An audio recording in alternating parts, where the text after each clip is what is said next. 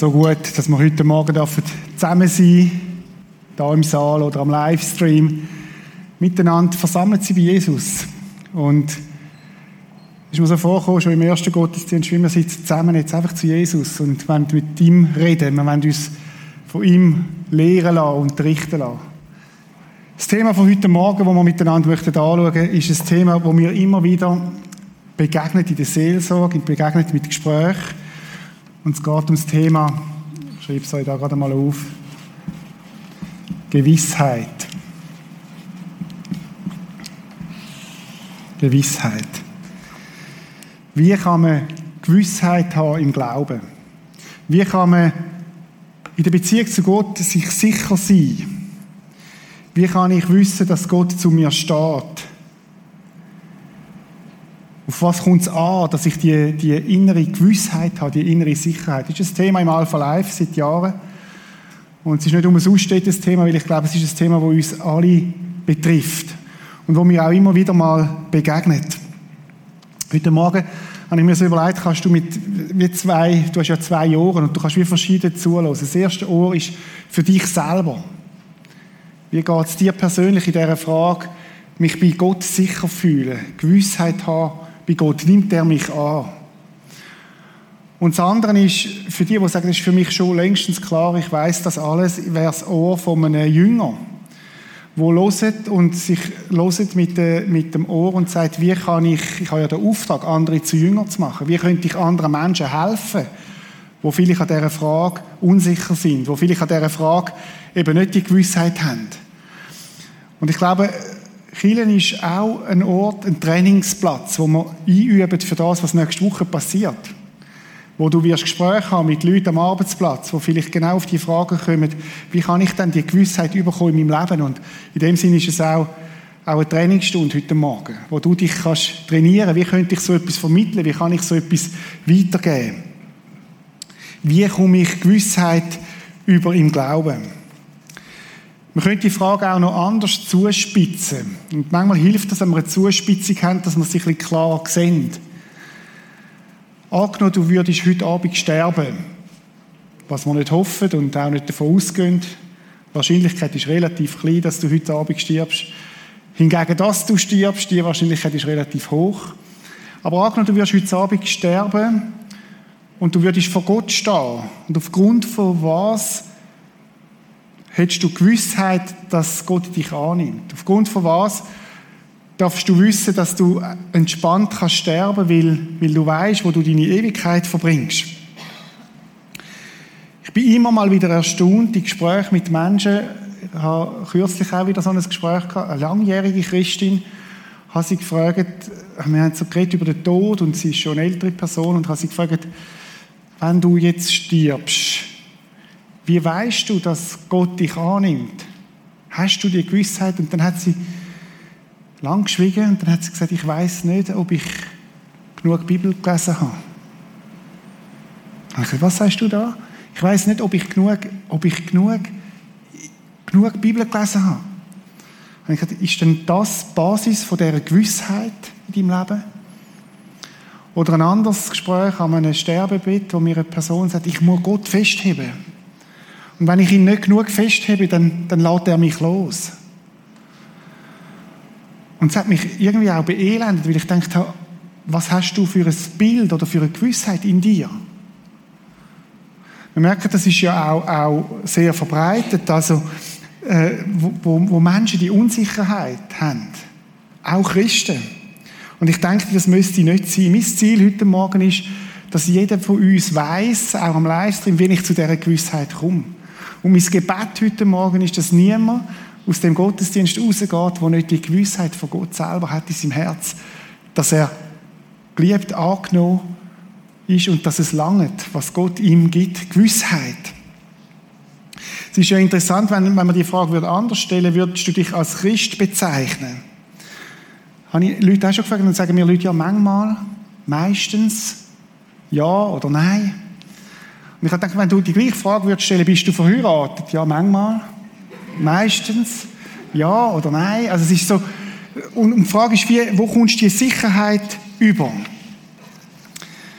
Wir leben ja in einer Zeit, wo das Thema Sicherheit eigentlich überhaupt nicht da ist. Wir wissen nicht, was morgen ist. Wir wissen nicht, was am Mittwoch der Bundesrat uns wird sagen. Wir wissen auch nicht, wie sich die Fallzahlen alles entwickelt. Wir leben in einer sehr unsicheren Zeit. Und wir Schweizer sind uns das nicht gewöhnt, oder? Wir sind mit das bestversichertste Land überhaupt. Wenn du in einem Drittweltland bist oder so, die haben müssen lernen, im Heute-Leben jetzt. Morgen war und äh, ist noch nicht und gestern war Sie leben viel mehr in der Gegenwart. Das ist mir in Brasilien immer wieder aufgefallen. Wir Schweizer tun uns sehr schwer davon, weil wir uns nach Sicherheit sehnen. Und das Gefühl von Unsicherheit, das ist ein blödes Gefühl. Weil man nie weiß, wie kommt Ich habe selber als Bub, als ich mir über das Gedanken gemacht habe, ein Gefühl von Unsicherheit, muss ich euch ein bisschen erzählen, wie, wie das sich bei mir angefühlt hat. Ich hatte einen Vater, gehabt, der hat bei der Swissair geschafft. Das ist noch so ein Jumbo, das ist äh, heute ja schon ein Oldtimer, gibt es ja gar nicht mehr. Die fliegen, ich glaube gerade British Airways ist kürzlich der letzte geflogen. 747 Boeing. Und ich habe das Glück gehabt, dass ich mit meinem Vater viel reisen konnte als Kind. Wenn andere eine Woche in die Lenzerheide sind, Skifahren, habe ich eine Woche auf Rio zum Beispiel. Und es ist erst noch günstiger gekommen als die teure Skilift und Skiausrüstung, weil er einfach bei der Swissair geschafft hat. Jetzt hat es einen Haken gehabt, ich habe nur ein Ticket von einem Angehörigen. Das angehörige Ticket, das hat zwar fast nichts gekostet, aber das hat geheißen, du kannst nur dann mitfliegen, wenn es noch Platz hat.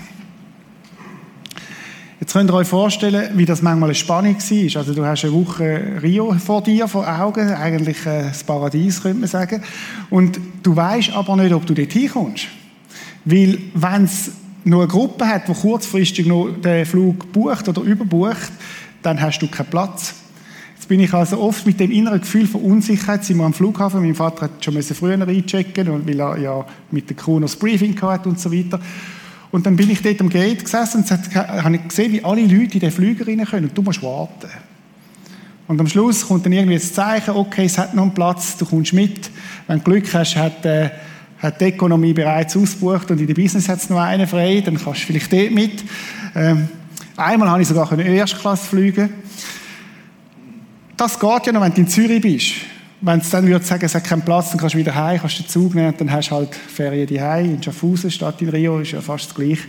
Aber, aber wenn du in Nairobi hockst, zu Abend um 10 Uhr, umgeben von Leuten, die eine andere Sprache reden und du kannst die Sprache nicht und du weißt nicht, komme ich wieder heim. Also das ist das Gefühl, das ich als Kind hatte. Das ist das Gefühl von Unsicherheit wo du hoffst, hoffentlich hat es noch einen Platz, hoffentlich hat es noch einen Platz in dem Flug, äh, wo, ich, wo ich wieder heimkomme. Und ich glaube, viele, viele Menschen und leider auch viele Christen laufen mit dem Gefühl um von Unsicherheit. Bringt mich der Flug wirklich heim? Komme ich wirklich an die Heim? Und aufgrund von was dann lange Bin ich, bin ich gut genug? Wird Gott mit mir zufrieden sein? Wird das lange? Wird, wird mich der Vater heimbringen? Und ich möchte euch heute Morgen möchten wir über drei, drei so Standbeine von dieser Gewissheit nachdenken. Es ist ein drei, drei Bein, ist von einer Mitarbeiterin, von der Marion von uns im Prisma. Sie hat mir das gegeben, hat ihrem Vater gemacht aufs Hochzeit. Es sind drei Beine. Wir möchten heute, heute drei, drei so Standbeine anschauen, wo wir Gewissheit geben können. Gewissheit geben in meiner Beziehung zu Gott und im Glauben, dass ich gewiss sein kann. Ich möchte das erste, das erste Standbein ist das Wort Gottes.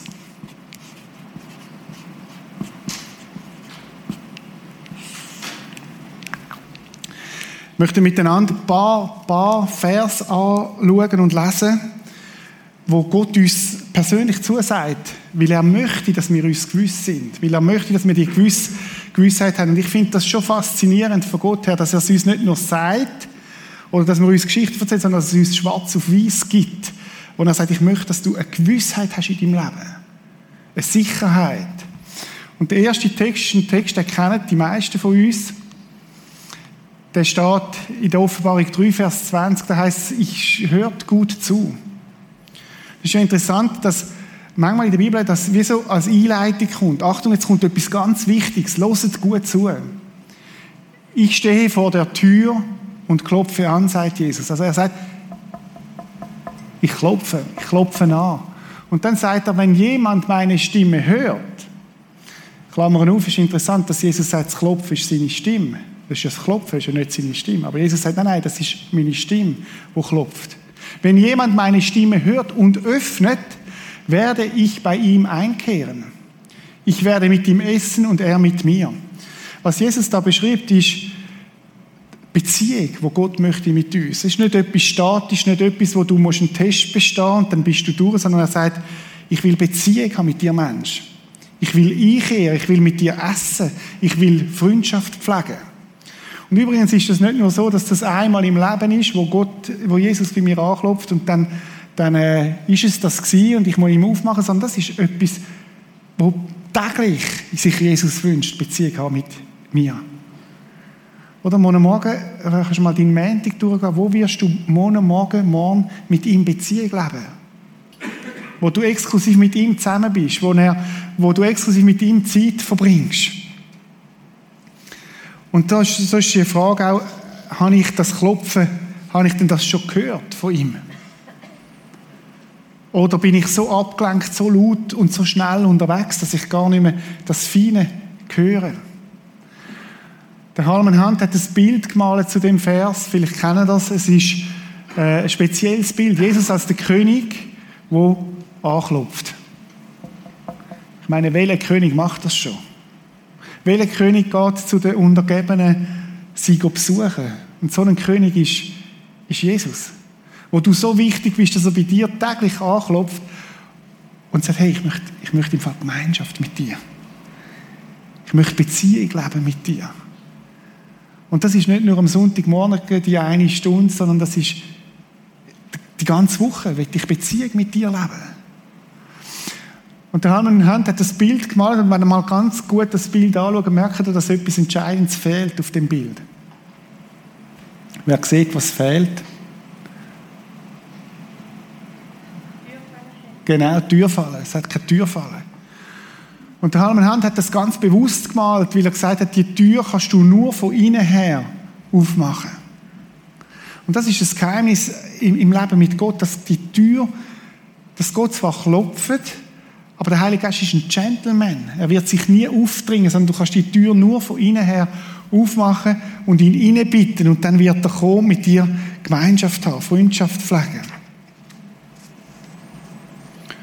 Und das ist ein Akt, wo ich weiß, lasse ich ihn rein oder lasse ich ihn nicht rein. Man könnte die Frage dann auch noch weiterstellen, in welche Räume darf denn Jesus kommen in meinem Leben? darf er zum Beispiel auch ins Kinderzimmer kommen, in die Kindererziehung hinein, darf er, darf er ins Schlafzimmer kommen, darf Jesus reinreden in meine Sexualität, oder sage ich, das ist etwas, das, das bleibt außerhalb von dem.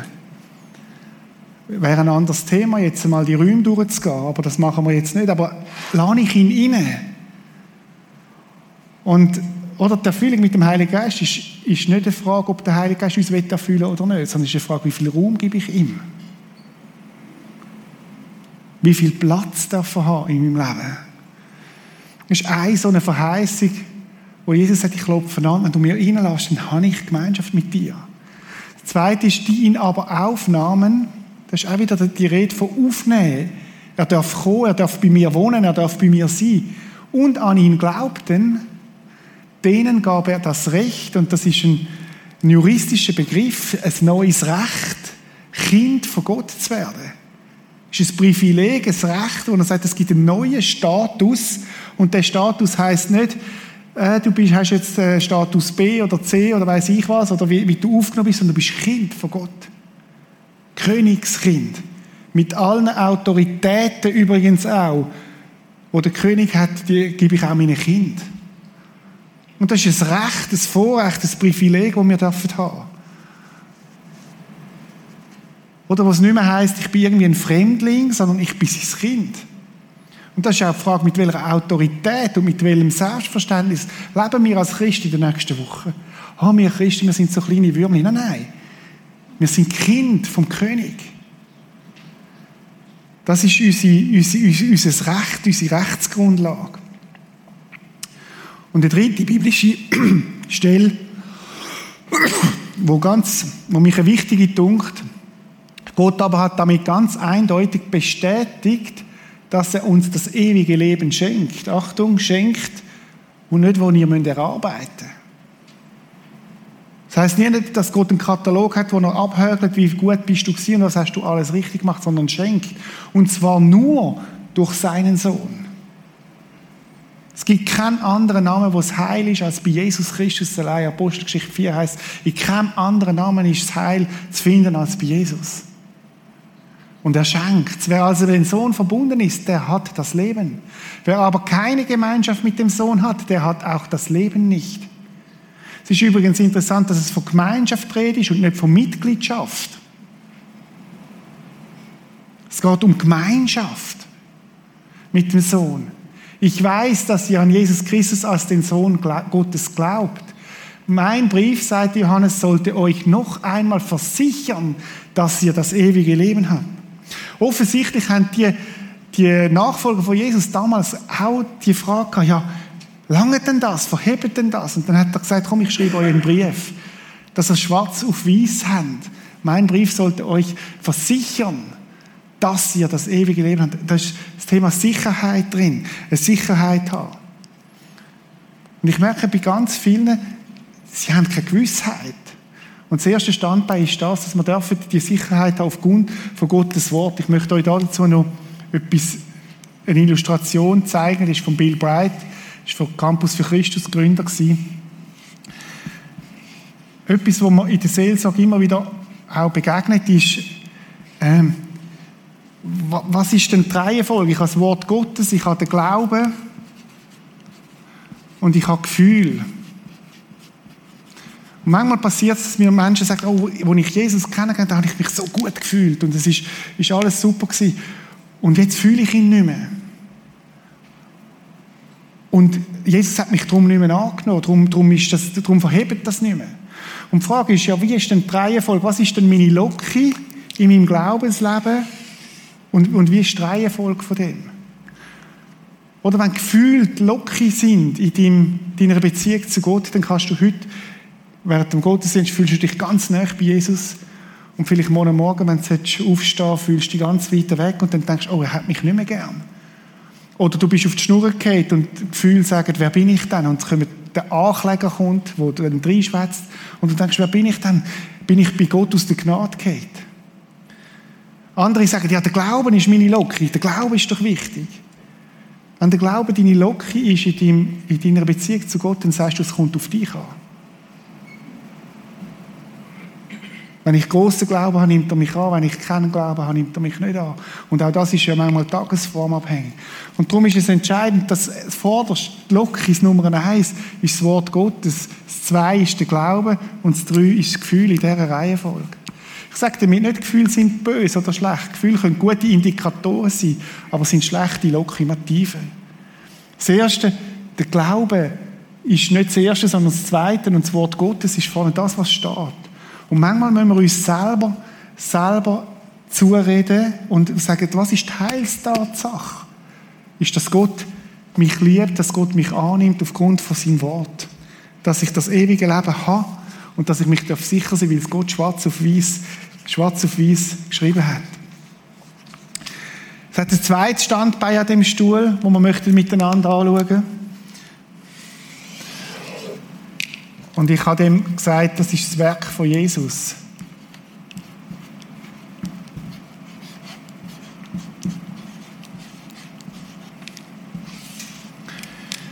Ich möchte euch eine einfache Illustration bringen. Ihr kennt, viele kennen die schon, aber ich möchte sie wiederbringen. Und vielleicht ist es auch gut, dass du sie mal lernst für dich, dass du anderen so kannst erklären, was denn Jesus da hat.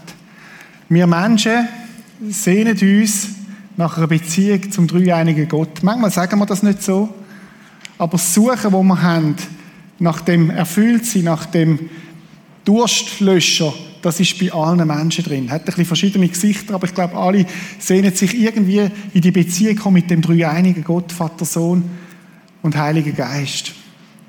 Und wir Menschen unternehmen ganz viel, damit wir in die Beziehung hineinkommen zu, zu dem Vater.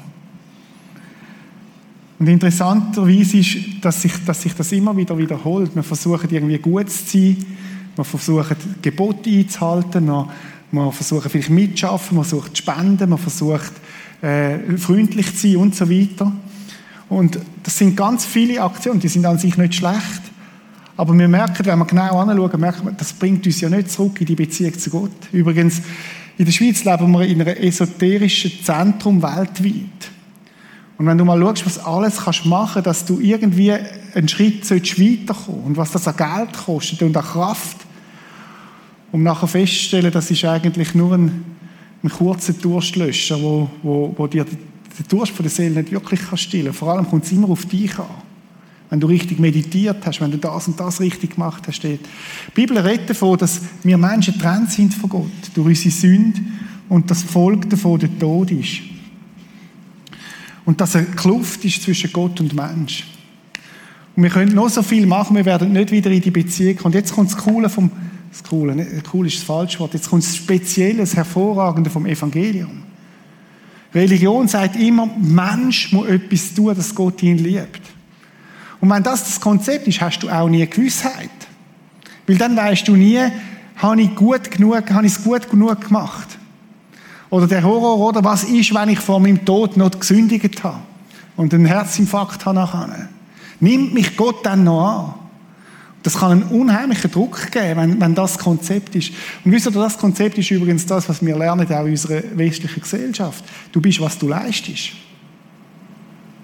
Und das steckt so tief auch in uns hinein, übrigens auch in uns Christen hinein. Aber das Konzept von Gott ist ganz anders. Das Konzept von Gott ist nicht, du musst etwas tun, damit du in Beziehung kommst, sondern ich tue das Wesentliche. Dass du in Beziehung zu mir kommst. Gott ist der, der die Initiativen ergreift. Und durch Jesus Christus schafft er eine Brücke, wo wir übergehen können. Gott liebt dich.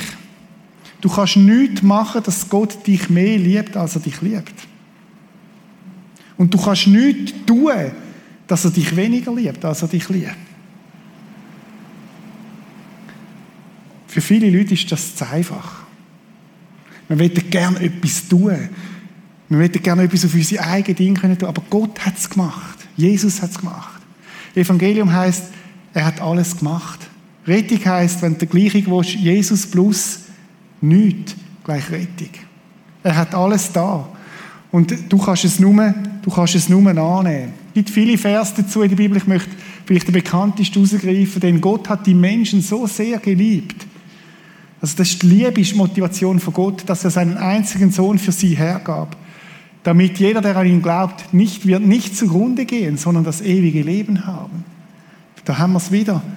Du kannst den Vers auch von hinten lesen. Sondern das ewige Leben haben. Nicht zugrunde gehen.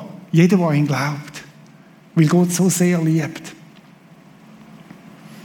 Und Gott sagt dir das zu, du wirst ewige Leben haben, aufgrund von dem, dass ich, Jesus, das Wesentliche gemacht habe am Kreuz auf Golgatha.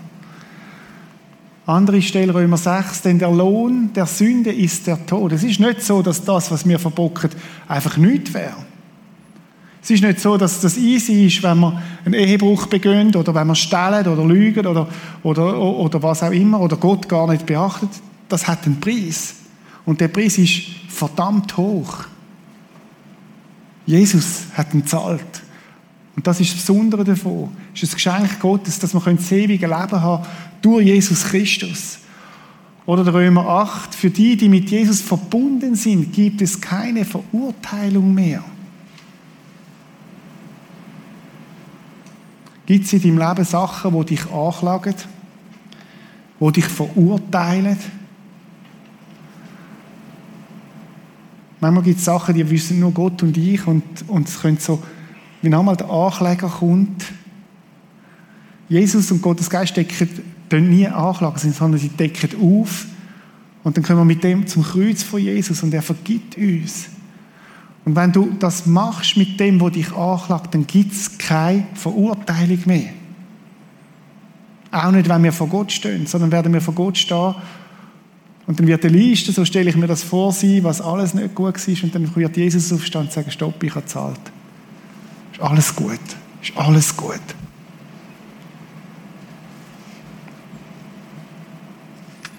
Gottes Sorge für dich ist dir sicher, weil es nicht von deiner Treue abhängt, sondern von seiner. Und wenn wir anfangen, Jesus zu dienen und ihm anzufolgen und ihm Gehorsam sind, dann ist die Motivation vom Gehorsam ist immer die Liebe von Gott. Weil wir das erlebt haben. Gott liebt uns und darum bin ich gehorsam. Oder wenn, wenn ich mit Leuten, ich habe manchmal auch ethische Diskussionen, wenn ich mit Leuten diskutiere, Sexualität, Finanzen, weiß ich was immer. Und dann ist ja die Frage, manchmal stellen sie die Frage, wie weit kann ich gehen, dass Gott noch zufrieden ist? Das ist die völlig falsche Frage. Meine Frage ist, hast du die Liebe von Gott so fest erlebt, dass du dich fragst, Gott, was würde jetzt heißen, dir gehorsam zu sein an dem Thema? Was würde heißen, Jesus, wie hast du dir die Sexualität vorgestellt? Jesus, wie hast du dir vorgestellt, dass ich mit meinem Besitz umgehe? Nicht, wie viel muss ich geben, damit es gerade noch lange Das ist völlig nicht verstanden von der Liebe. Wenn ich verstanden dass Jesus mich liebt, total und alles gegeben hat, dann ist meine Frage, Jesus, du weißt es besser als ich. Wie hast du dir das vorgestellt? Und darum mag ich manchmal die ethischen Diskussionen gar nicht, wenn die Grundlage nicht klar ist. Oder der, der den Schatz im Acker gefunden hat, ist heimgegangen und hat alles verkauft. Der hat sich nicht einmal entscheiden weil dem klar war, das ist so viel größer, was ich gefunden habe dem nachzufolgen. Und darum ist die Frage vom Gehorsam ist für mich nicht zuerst, setzt nicht beim Gehorsam an, sondern setzt an, habe ich die Liebe von Gott richtig verstanden? Habe ich begriffen, wie sehr er mich liebt? Gehen wir noch zum dritten Standbein. Gottes Geist, das Wirken vom Heiligen Geist. Schreibt das noch da unten an. Ist das dritte Standbein.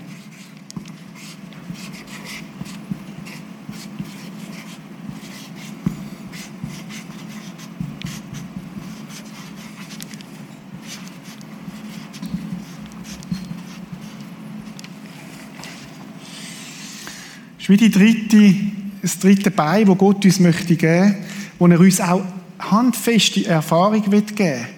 Jetzt in dem Leben schon.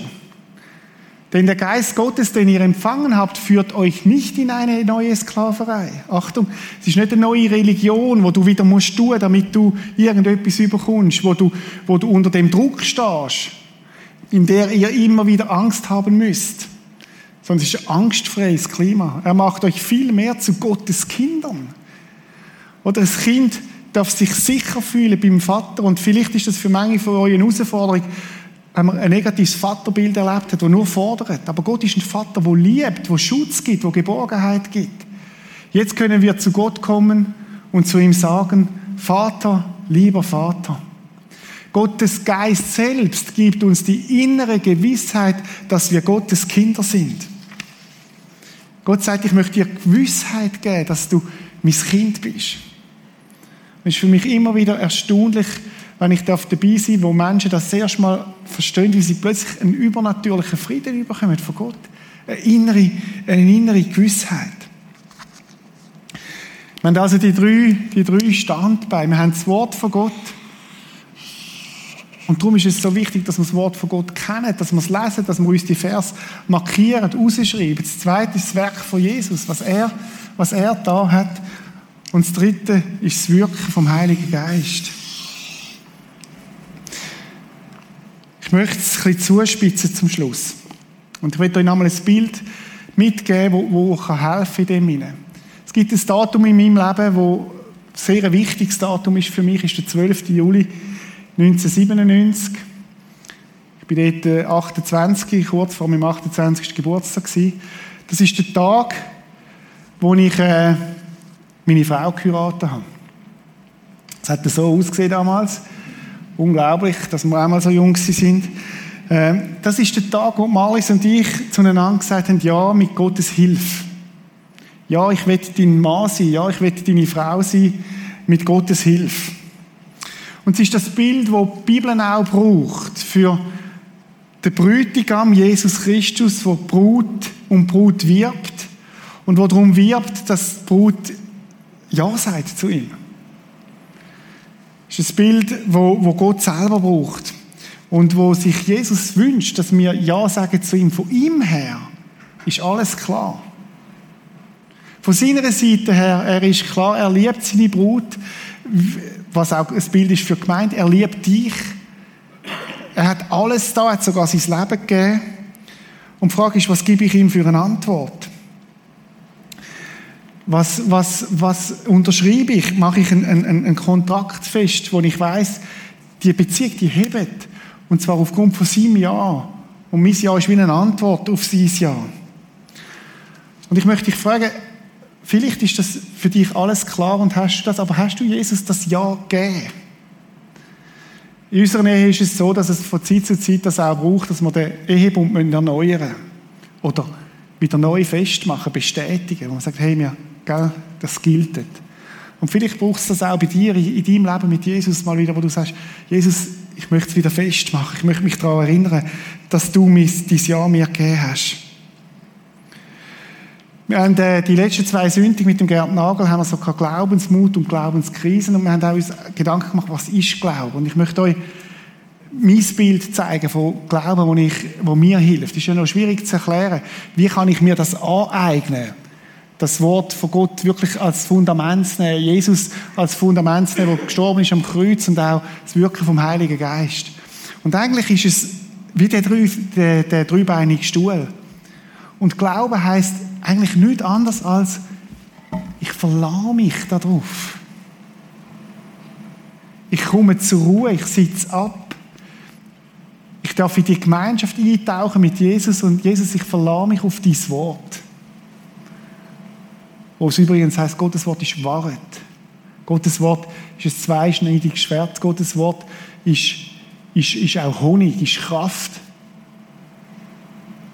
Ich verlasse mich darauf, Jesus, auf das, was du da hast am Kreuz auf Golgatha. Ich setze auf das. Und Heiliger Geist, danke, dass du bestätigst in meinem Herz, dass du mich liebst. Dass du mir den Frieden gibst, der von dir kommt. Ich möchte dich fragen heute Morgen, hast du die Gewissheit in deinem Herzen? Mal so zuerst ganz persönlich für dich. Oder gilt es heute Morgen vielleicht ganz neu auf den Stuhl abzusitzen und zu sagen, wow, Jesus, es ist so genial. Tod, du kannst kommen, weil meine, mein Flug heim ist gebucht und ich habe einen sicheren Platz. Mein Vater hat den Platz reserviert für mich und hat alles da, dass ich ihn einnehmen kann. Heute Morgen kann das Klopfen in deinem Herz sein und du kannst heute Morgen Ja sagen zu Jesus. Vielleicht bist du am Livestream und du kannst Jesus vom Hören sagen, aber du hast die Gewissheit nicht. Dann wäre es dran, heute Morgen den Jesus einzuladen. Sag, ich verlasse mich auf das, was du sagst in deinem Wort und ich verlasse mich darauf, dass du am Kreuz für mich gestorben bist. Und komm du in mein Leben und Gottes Geist wird in dein Leben kommen und du wirst den übernatürlichen Frieden bekommen von ihm. Ich habe gesagt am Anfang, ich habe gebetet, dass niemand aus dem Gottesdienst geht, der die Gewissheit nicht hat. Ich möchte dich einladen heute Morgen, wenn das für dich ungewiss ist, dann ist heute Morgen dein Morgen, dann gibt es ein Datum, wo dein Datum ist. Das wäre dann der 25. Oktober. Und du sagst, dort habe ich, dort habe ich das festgemacht. Aber ich hoffe und bete auch, dass wir nächste Woche die Predigt können brauchen in unserem Alltag, wenn wir mit Menschen im Gespräch sind. Wieso nicht einmal fragen, du, wir leben in einer verrückten Zeit, Corona, wärst denn du parat? Wärst denn du parat, wenn, wenn die Heimreise angeht? Und aufgrund von was könntest du eine Gewissheit bekommen, wo du viel entspannter könntest mit diesen Situationen umgehen, weil du eine Gewissheit hast von Gott. Wie cool wäre denn das, wenn wir nächste Woche so Gespräche führen? Leute können vielleicht die Illustration mit dem Zug zeigen und sagen, hey, hast du nur ein Durcheinander? Glauben und Gefühl und Gottes Wort, wie ist die Reihenfolge? Oder könntet mal die Zeichnung zeigen und sagen, hey, schau, ich erkläre dir mal, wie das mit Jesus ist. Chile findet nicht nur am Sonntagmorgen statt. Chile ist Montagmorgen, Dienstagmorgen, Mittwoch, dort, wo du lebst. Lass uns einen Moment von der Stille haben jetzt, wo, wo ich dich einfach möchte schlicht und einfach einladen, fragen, sitzt du auf dem Stuhl? Vielleicht ist ein Bein gewackelt geworden, nicht mehr so klar, wo du sagst, Jesus, ich möchte wieder, dass das Bein klar wird, ich möchte mich drauf verlassen. Vielleicht ist es das erste Mal heute, wo du das Klopfen hörst und sagst, Jesus, da bin ich. Und was musst du dann tun? Sag ihm einfach, wie beim äh, Heirat, ja, ich will. Mit deiner Hilfe. Oder vielleicht sagst du, Jesus, ja, ich will glauben, hilf mir im Unglauben. Und das langt. Lass uns einen Moment sein, jeder von Jesus so, wie er ist. Und ich schließe dann ab mit Gebet.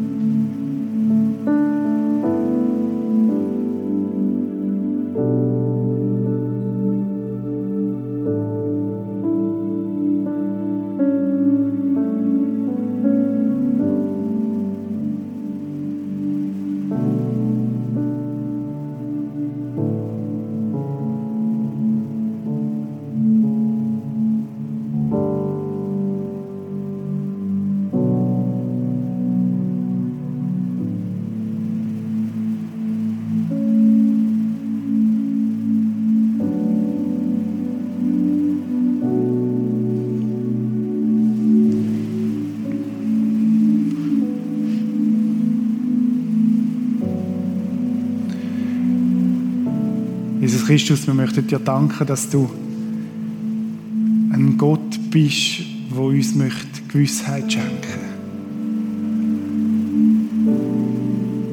Dass du nicht so ein Fiesling bist, der uns in einer Ungewissheit möchte lassen, der uns knechtet und was nie langt und